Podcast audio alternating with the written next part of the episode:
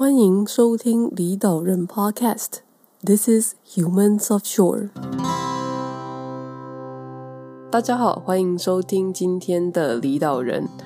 那这礼拜李导人邀请到的是寻找建筑意义的流浪者郑伟军 Jimmy 啊，Hello Jimmy。大家好，我是 Jimmy。Jimmy 毕业于文化建筑，然后在台湾获得了实务经验之后，到美国罗德岛州攻读建筑硕士，然后也在学校呃教学和协助研究。那在这之间，Jimmy 除了在波士顿建筑学院教书工作之外，也有在美国和日本知名的事务所，像时尚纯也啊、藤本壮介的事务所累积经验。那现在则是在 SciArc 攻读建筑硕士，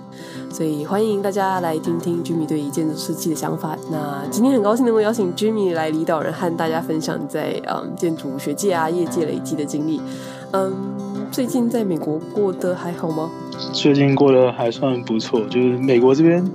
嗯、呃，因为疫情的关系，美国这边大部分都接种了疫苗，然后跟两三个月前我还在东京的时候的生活感觉有点不太一样，所以现在稍微安心一点，就是过得还不错。所以居民是两三个月前，两三个月前算是日本疫情大爆发的状态。没错，没错。哦，然后到了一个已经解封了的美国去。对。就是从一个很压抑、疫情大爆发、每天一千多人的的城市，到了一个 大家都接种疫苗，就是比较开放的城市。前面也有稍微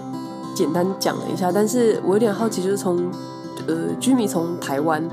到美国，又到日本，又到美国，能够稍微就是帮我整理一下，然后自我介绍，简单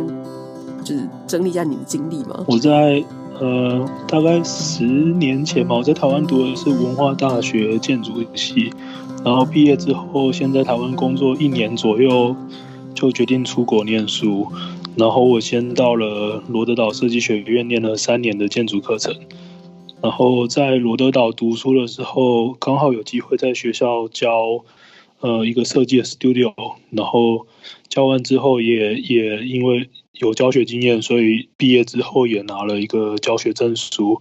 那在那段期间，就是对于建筑教育比较感兴趣，所以毕业之后我就找到一个兼任的教学工作，在波士顿建筑学院教书。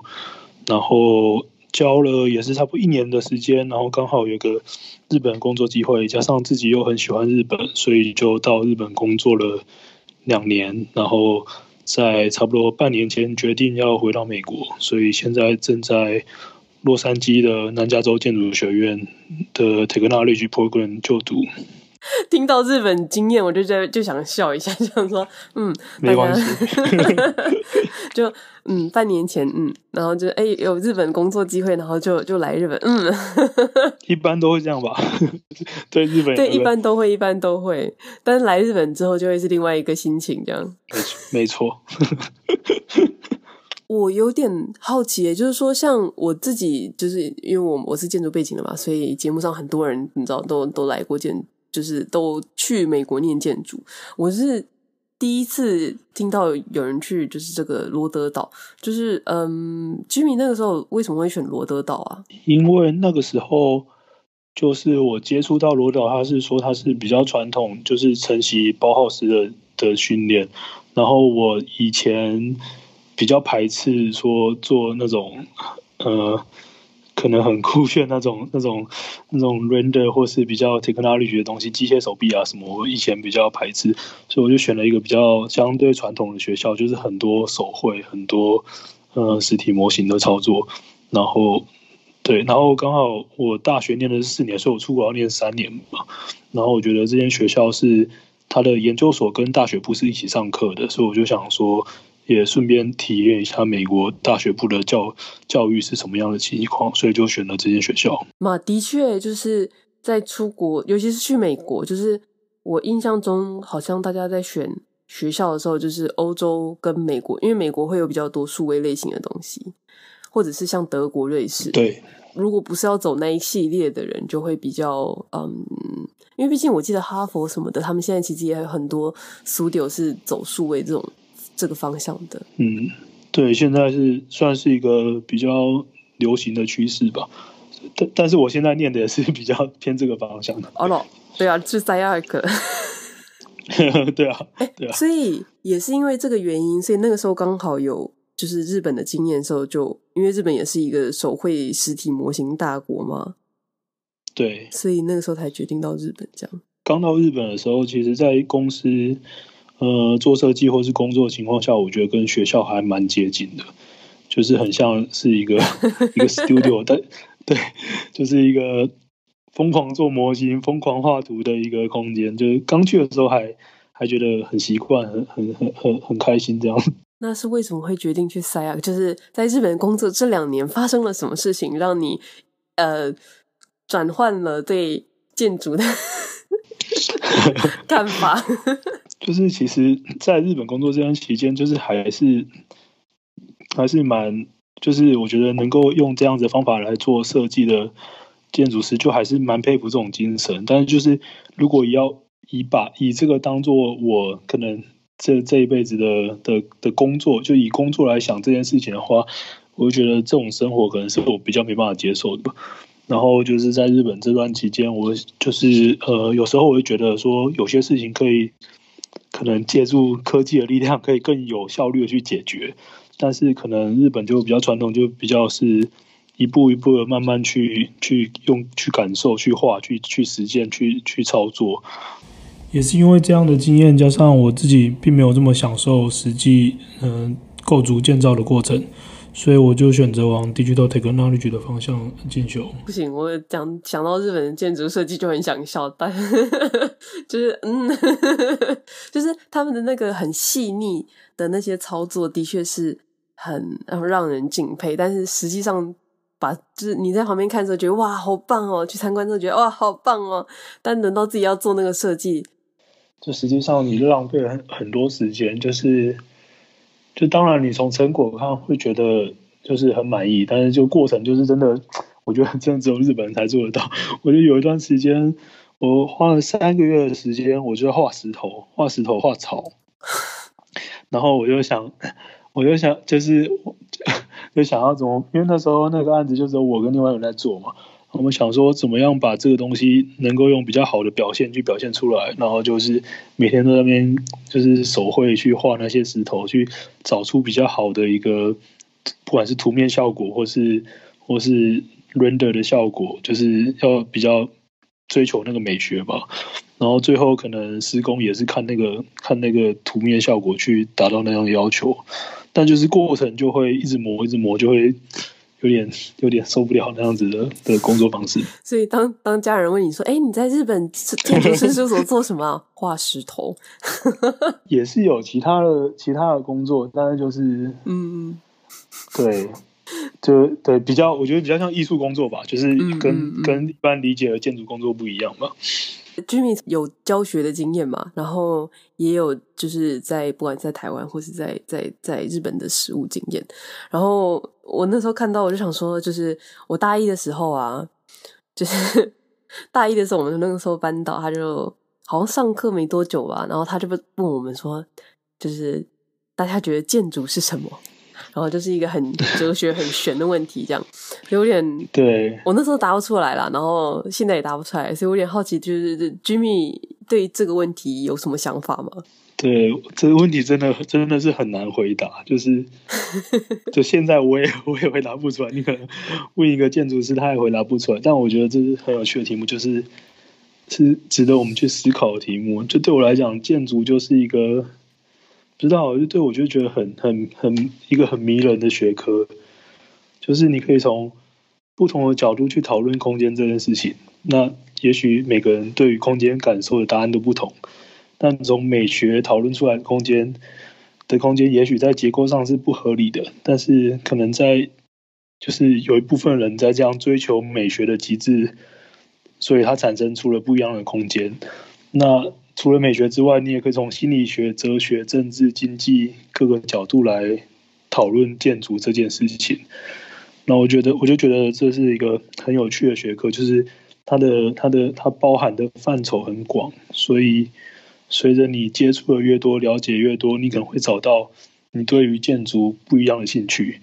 然后就可能是你一辈子都可以在这个建筑这个大框架去针对不同的主题去做研究。对，就像刚刚 Jimmy 讲说，就是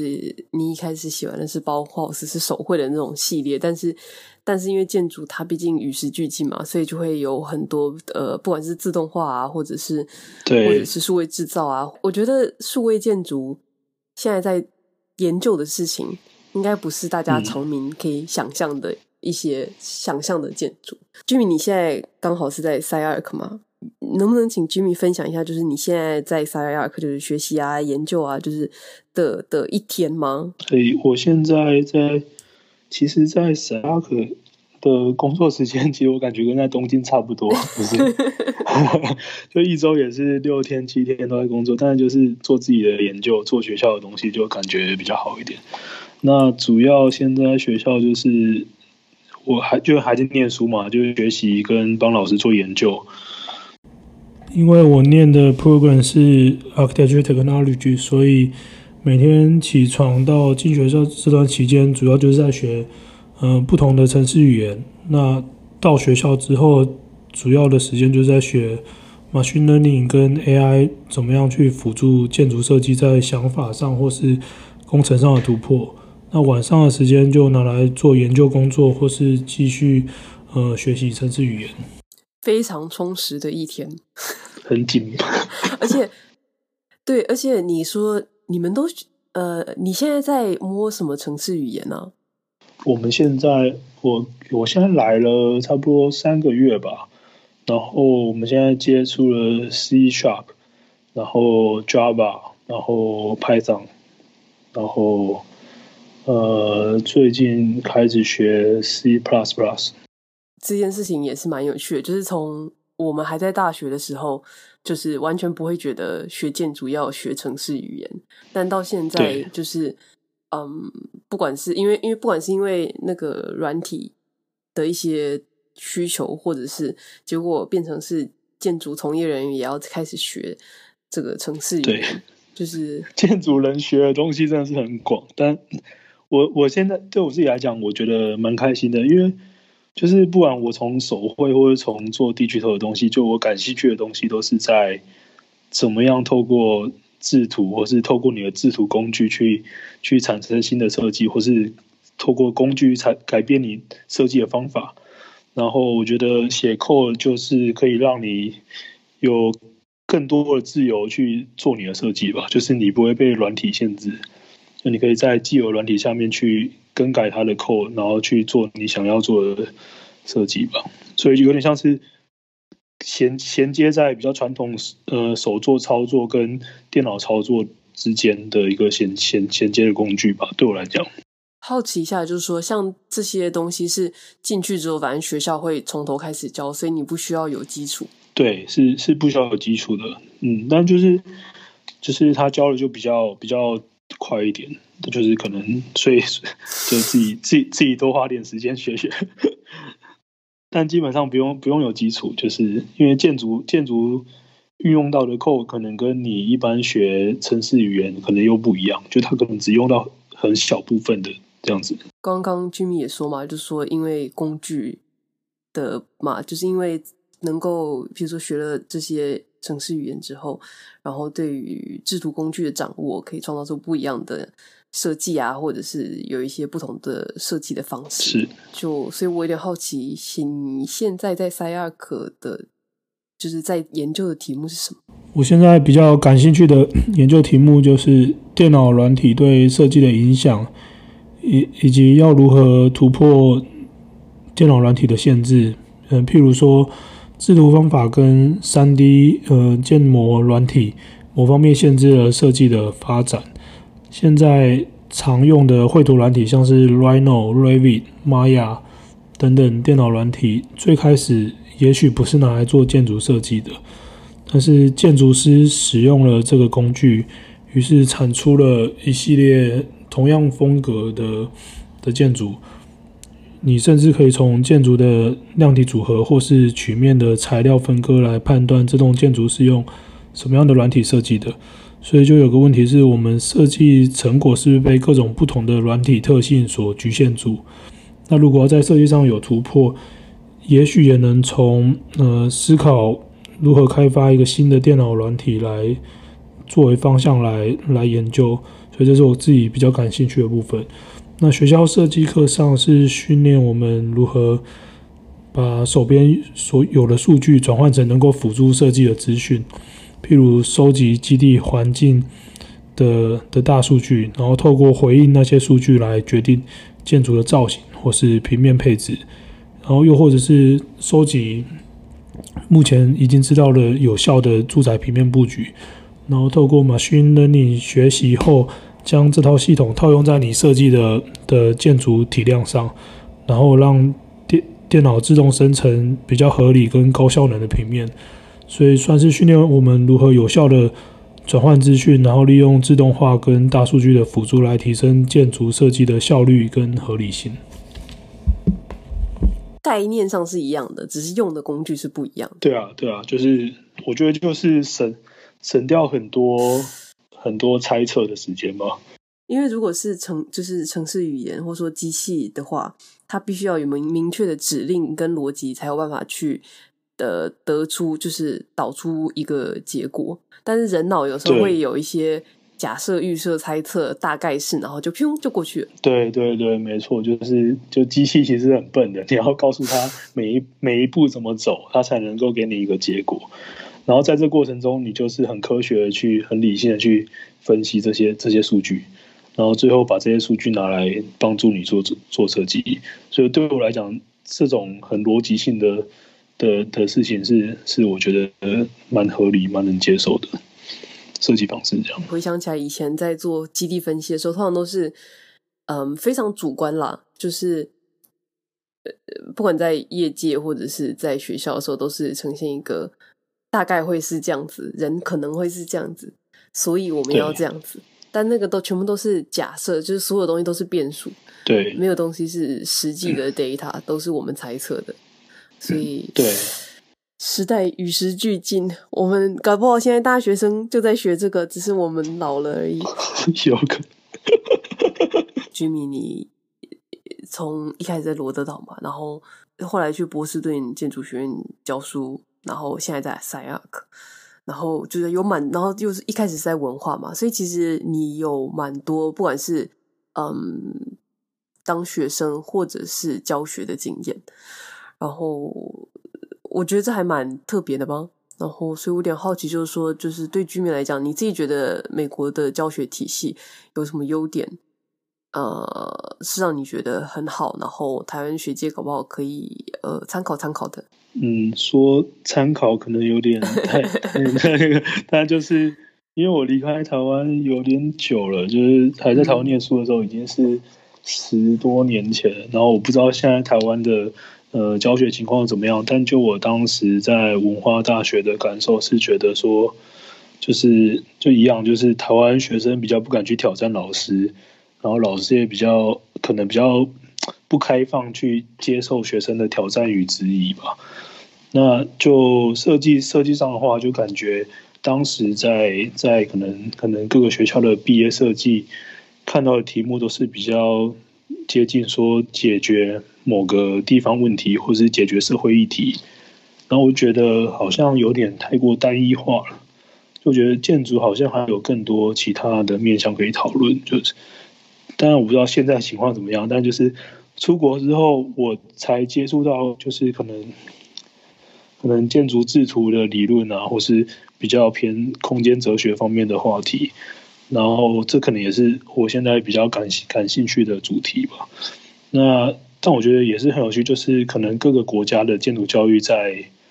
在社会中的影响力或定位不一样，所以也不能说台湾就一定要向国外学习，就是。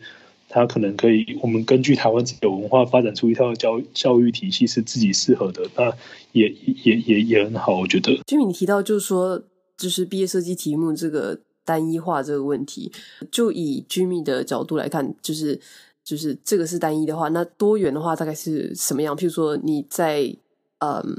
在罗德岛，在在波士顿建筑学院看到的题目会像是什么样的方向或类型的？想一下，可能。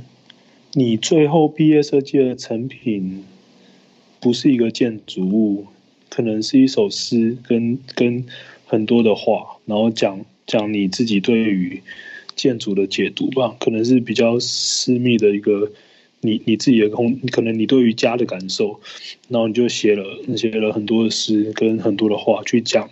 讲你自己对于家这个这个议题的空间感受，但是就是成果不一定要是一个真的去。解决某个社会问题，或是影响影响到其他人的问题，可以是很私人的，就是你自己的故事这样子。嗯，的确，就是在以前，就连你要产出一个比较像是，就是在建筑教育里啦，然后有些我记得当年有些呃同学学长姐他们做的毕业设计可能会比较接近，譬如说 urban，或者是比较接近嗯，就是 landscape 或是其他的方向的时候。或者是装置的时候，其实都会在拼图场上都会比较尴尬一点嘛，就是因为毕竟大家那个时候就是拼图场上的呃委员，大家对于一个作品的期待都是一个房子，就它要有一个实体的空间存在，这样。嗯，或者是说，我觉得就是建筑，就是好像当时大家做毕业设计都想要。为这个社会 尽一份心力，可能是建筑师的社会责任。但我觉得在学校，好像你可以去探索更多建筑学科上面的的一些研究。就是因为有时候我觉得建筑的力量没有这么大，就是有些事情可能透过政策的改善就就解决了。那我们建筑物去设计，只是增加更多的成本而已。然后，对啊。然后我就觉得说，也许在学校应该更鼓励学生去做一些其他的尝试吧。就是你不一定要拯救拯救拯救这个世界，但是你可以对于空间有自己的想法、自己的想象。对，就是这种建筑可以拯救世界的那个逻辑到底是哪来的？我也我也不懂，就是好像在学校都 都，就是美国也是，就是学生也是有这样的想法，就是就觉得一定要设计一个什么去改变世界，但我觉得有点太大了。但目前我不觉得有哪个建筑改变世界啊。对啊，打打打，这嗯，建筑师的社会责责任。对啊，就是这个这个包袱到底是哪来的？反而科科技在这方面可以可以做到更多。对啊，就嗯啊，这个问题有点太大了。刚刚 Jimmy 你有提到就是关于建筑制图理论这个啊，我我其实有点不太理解你讲的。建筑制图理论是指什么部分呢？哦，就我讲的就是，比如说，像我们的透视 perspective 是什么时候开始的？从可能从文艺复兴开始。那从那时候开始之后，我们开始了透过透视来来去想象空间。所以我们，呃，我们画出来的图都是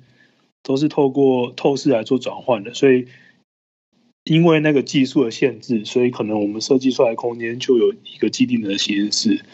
那可能之后有结构主义或是其他的、其他的、其他的呃比较现代的建筑师想要突破这个框架，所以他们做了不同不同的尝试。但当最后回到电脑之后，回到 Rhino 之后，你还是看看着一个一个透视的模型在做操作。对，但但是。但是他们就会想说，那在没有透视技巧以前，那些人怎么设计建筑物，怎么盖建筑物的？就是透过可能文字的传递，或是透过经验的传递，他们还是能够设计东西。那然后我就对这样子的讨论很有兴趣，就是就是建筑就是不断的去转换资讯嘛，你怎么把你想象的东西画到纸上？怎么把画到纸上的东西交代给工人去盖出来？那这些这过程中很多的很多的资讯的落差，或是资讯的流失，然后然后所以要怎么样好好就画出一个图，是能够满足你的设计想象，同时又能够把它传递到施作的人上面，就是这比较是我比较感兴趣的。嗯，Jimmy，你不讲我，我真的没有意识到这件事情。我记印象中，我们学制图的时候是大二，然后就有一老师来教，就是单焦点透视、双焦点透视。对啊，对啊，对啊，图学课。对对对，你会就你会知道怎么画那个图，但你不知道它的就是一，就是不会去像。不会去思考像刚刚 Jimmy 提到那些问题，然后只是单纯的把它拿来使用而已，就叫做什么？对啊，就是一个工具，然后因为那那个工具最最接近你眼睛能够看到的效果，所以变成一个很实用的工具。但但是因为它的画图方法限制你的想象。嗯，我不知道为什么，我觉得这跟刚刚讨论到那个就是呃台湾的学校的一个状态，就是呃刚刚说学生不会去挑战老师，老师也不会被习惯被质疑嘛。然后其实这个也是，就是我们被教导这些建筑的图学的时候，嗯、我们也不会去质疑这个这个透视的历史，或者说这个透视的由来，嗯、或者说这个透视为什么会变成这样。就是单纯的吸收它，嗯、然后在这个框架下去做事情。嗯、然后，所以其实在，在比如说在做设计的时候，也是就是老设计每个组的指导老师都会有一个他自己的既定的嗯方向，或者是他自己的偏好，或者他自己的呃经验。所以大家都会在那个老师的框架之下去做设计，然后变成是没有怎么讲，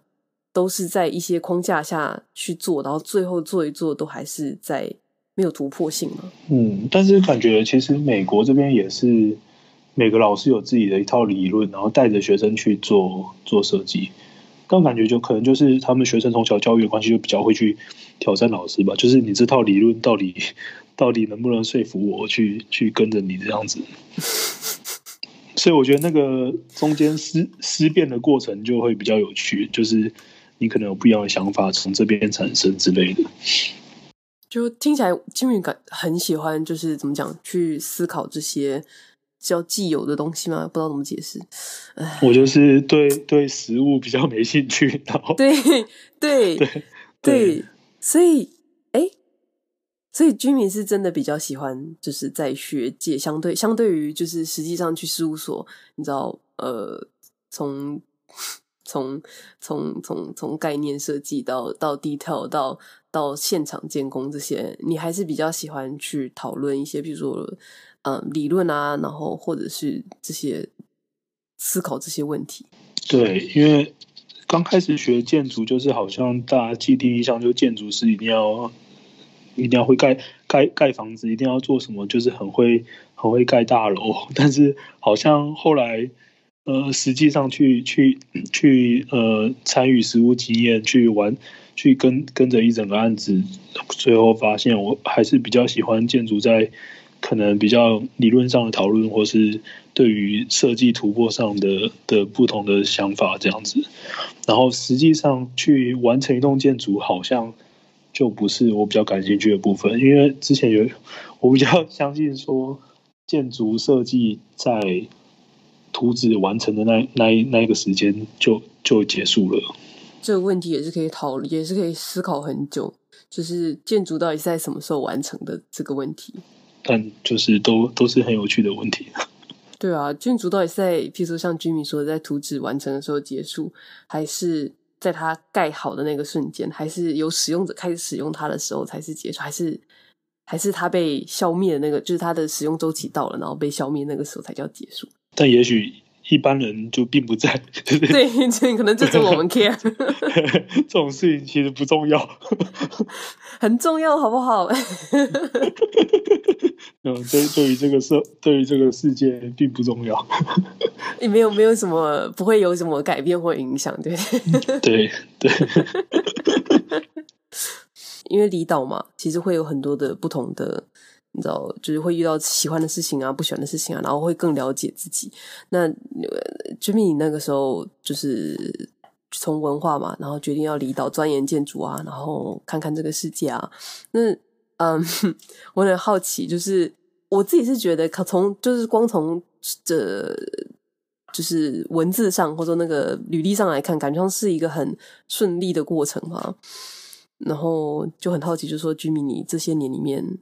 有没有比什么比较沮丧的时刻啊？有啊，就感觉每天都蛮沮丧的，就是，嗯、呃，可能就可能刚出国，刚出国是语言的问题吧，就是现在还是我觉得还是一个很大的障碍，就是你不是呃在这边长大的，就是你你你怎么样怎么样去讲，都会有一个语言的障碍吧，我觉得这这是第一个你会遇到的问题。那那可能再下来就是可能是呃文化上的差异，就是你成长背景是不同，所以可能你要融入到这个文化也是需要一点时间的。然后可能毕业之后找工作又会遇到另外一个问题，就是可能同样的同样的薪水条件，为什么要请一个外国人，还要帮你办签证什么的？那就是每个阶段都会有各种的，就就就一个外国人在另外一个国家去去工作或是学习，都会有各各各种的挑战。但我觉得过程中就是就会不断的成长嘛，然后就是呃，可能会也会让自己说是。更更有勇气去挑挑战一些未知的事情嘛，就是出国前可能我完全没有想到说可能有机会在国外教书啊，或是完，或是以前会觉得说在可能在学校学到那些呃国外建筑师的建筑，或是在杂志上看到那些建筑师，都觉得很像很遥远。但出国之后发现，好像就是他们也在学校教书，你也会接触到。然后发现，好像其实他们做设计的过程，或是他们去去去呃工作的的方法，或是态度，其实好像也没有跟我们在台湾做设计的时候差那么多。所以，好像只要你愿意努力的话，你也有办法达到那样子的的的成品这样子。那就是从刚刚到现在啊，我觉得 Jimmy 是一个呃怎么讲，对建筑依然很有热情的人。然后，所以作为一个建筑的叛逃者啊，我有点好奇，就是 Jimmy 你在就是你知道这些就是 这些年里面，你都没有一个时刻是想要放弃建筑的吗？有啊，就在在日本的时候，日本是一个 很很艰难的地方。对，在日本的时候，有段期间，就其实我离开呃。第一家公司之后，我就呃到不同家公司去尝试。就我想知道说，是不是在整个建筑建筑实物的业界的的的的环境条件都是这样子。然后就试了几家之后，发现就是可能不是我感兴趣的建筑，所以我就回到学校。建筑热诚的摧毁者，日本建筑设计业。没错，摧毁摧毁到都想转行了。那但你现在也在写 code 的，某种程度上有点小转行吗？对啊，有有一点啦。那就就就是从不同的角度去做建筑，但对啊。领导人也有很多的建筑人，或者是曾经是建筑人的人来分享嘛，然后。我都就是因为我自己的我自己的经历的关系，我觉得很好奇，大家为什么可以坚持在建筑这个领域这么久？嗯，就是大家一直都在抱怨低薪过劳，然后老板很 老板很北兰，一直改图，到最后一秒还在那边改设计，不知道再改三回。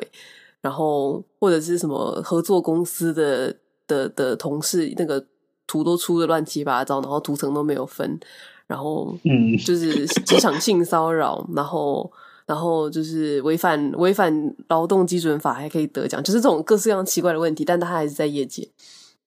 感觉感觉好多人都经历过这种情况，就感觉建做建筑的人就是一边抱怨一边做，就好像好像真的是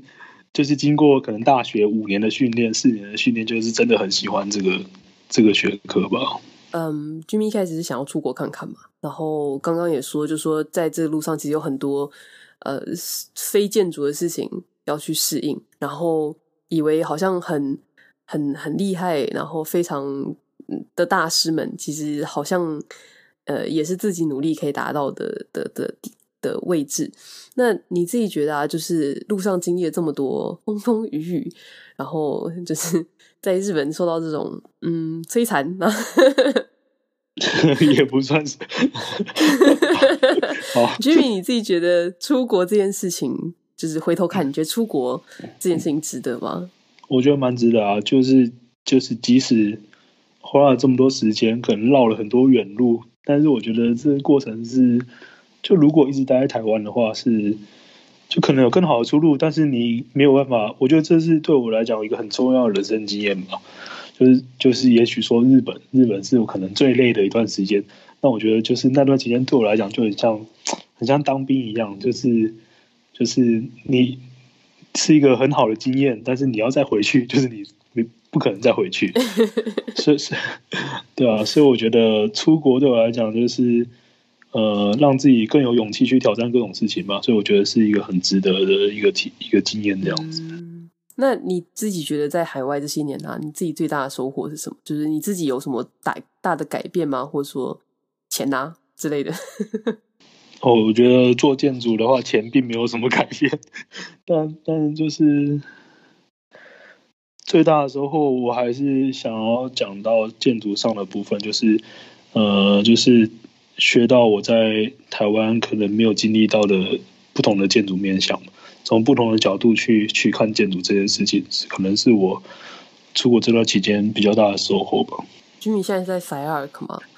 然后感觉上。就是以军人的经历来说，感觉上也是可以在就是美国的或者是其他地方获得你知道教教教职。Jimmy 有回有计划回台湾的学界发展吗？回台湾的学界，呃，如果有机会的话，嗯，就是我台湾学界感觉也是比较难进进进入的吧。我要如果有这个机会的话，因为好像在台湾教书必须要都是博士学位吧。哦，我其实不太了解台湾的台。哦，我也不了解，但是没有，好像呃，我不知道哎，因为我知道我有几个同学，他们也是硕士，然后就回去带设计课这样。嗯，了解。但我好像听说，就是要在学校可能政治，就是那种教授、副教授那种比较。可能长期的正职的的主要教授的，好像还是需要博士学位，所以可、oh. 对我可能我可能我最后还是会回台湾，但是可能先还是在国外再继续待一阵子这样子。我倒是没有意识到这个问题，因为我想说，Jimmy 感觉上是不会想要回台湾的食物业界嘛。嗯，对。然后，然后这几年其实也蛮多，呃，在海外。就是呃拿到学位的人，他们回台湾，不管是回业界，或者是在呃在学校兼设计课啊，或者是直接去当助理教授或 whatever。然后我就想说，感觉上是一个还蛮多人选择的路径嘛。嗯嗯嗯，对。但对，可能要再了解一下台湾的教 教学环境是怎么样，对，不太了解。嗯，那 Jimmy 你自己大部分时间都还在在美国，你是就是打算说继续待在美国吗？还是你会想要去欧洲看看之类的？可能还是要看疫情的情况吧。就是，对对，其实来来美国之前，我当当时是考虑要去英国，还是回来美国这样子。然后最后就是因为疫情关系，我感觉美国这边稍微好一点，所以我就回来这边。但以后如果有机会的话，还是想去欧洲看，因为我其实没有去过，没有在欧洲可能接触过建筑的相关经验这样子。所以呃，对，就是以我的。好奇程度可能还是会想去看看他们那边是怎么样去去看看建筑这这件事情。那就是刚刚居民也说嘛，就说呃，你自己觉得出国非常的怎么讲？呃，值得。虽然说有有很多就是沮丧的时刻啊，或者是需要去面对的挑战。那呃，如果你会你会给现在比如说还在学校想要出国的人，建筑学子们。你会有什么建议吗？或者说你会觉得说，如果那是如果是当年你自己，你会给他什么建议？我觉得就是，如果真的很想出国，就是不管你是想要体验，你想要了解国外的建筑教育是怎么样，跟台湾有多不同，或是你想要单纯想要有一个国外的生活经验的话，那就是这过程中你会有很多的很多的质疑，不管是来自你朋友、你家人。这就是你的老师各种质疑，可能觉得你没办法出国，觉得你能力不够，觉得你语言能力不够，觉得你的设计能力不够。但是你就是要相信自己，就是再怎么烂，你有办还是有办法出国。然后出国之后，就是会会慢慢的生活会慢慢上轨道。所以其实就是还是要，就是我觉得对我来讲就是。可能跟以前我自己来讲，就是要更勇敢一些吧，就是不要在意旁边的人怎么看你这样。打枪自己的学生，打枪打就是原来 原来不是只有我被打枪而已，大家在出国的时候都会被老师打枪啊。对啊，对啊，我觉得这是一个大家都遇到的问题。就是 呃，当当时当时当时呃，大学四年级的时候，老师问我说，他问班上说有谁要出国，那我就举手，然后老师就叫我讲英文，然后我就不会讲。他说：“你英文这么烂，你怎么出国？” 然后我想说：“这个老师怎么这样子？”然后，对啊，然后最后最后我们班就只有只有我我一个人到到了美国这样。哎，这老师是谁啊？搞毛啊！当众羞辱学生什么意思啊？嗯，这老师也对啊，我也不知道什么原因，但就是回到刚刚前面那个问题，就是觉得说，好像国外的教育更鼓励学生去挑战。对啊，所以就是嘛，如果大家还是就是在疫情这个状况之下，还是对海外有兴趣的话，我是觉得真的很适合看看。然后，嗯，怎么讲呢？到海外之后遇到很多问题之后，就会觉得，呃，一就是，嗯，就因为我觉得第一次出国应该是最难的吧？对对，一。对，一开始真的是蛮害怕的，就是也没有在国外生活过，是什么都是未知数。嗯，但现在还好，我网络上就是可以找到一些学长姐啊，什么就是稍微好一点。对，而且如果你就是第一次成功出国了之后，你之后遇到的挑战就会觉得好像还好，因为最难那一关你已经跨过去了。对啊，对啊，你之后找工作的范围就是全世界，就是你就不会有给自己一个限制。对，所以今天很谢谢，哎。我在想，就是如果就是大家对 SCI-Arc 或是对美国的建筑，你知道学就是学界有兴趣的话，他们可以联络 Jimmy 吗？可以啊，可以啊。嗯，然后我会把那个 Jimmy 的 IG IG 放在嗯，就是介绍里面。然后大家如果就是对 Jimmy 去过的这些地方有兴趣的话，就是在私讯可以问一些比较 detail 的事情。嗯哼，尤其是时尚圈啊，不是啦。嗯，今天就真的很谢谢 Jimmy 来离岛人和大家分享。嗯，谢谢。我也是很久没有 聊建筑教育相关的事情了。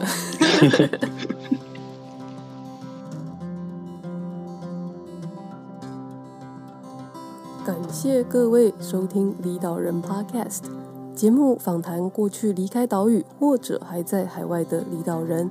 分享海外生活、学校、职场经历。谈论每个人离岛的契机，以及离岛经历所带来的收获及可能性。希望透过这些分享，让大家能用更多元的角度理解海外生活，开拓自己对未来的想象。欢迎在 Apple Podcast、Spotify、YouTube 等各大平台收听离岛人 Podcast，也别忘了留言、分享以及订阅。如果你喜欢离岛人们的分享，欢迎小额捐款或者。到 Apple Podcast 五星推荐，我们下周见。This is Humans of Shore。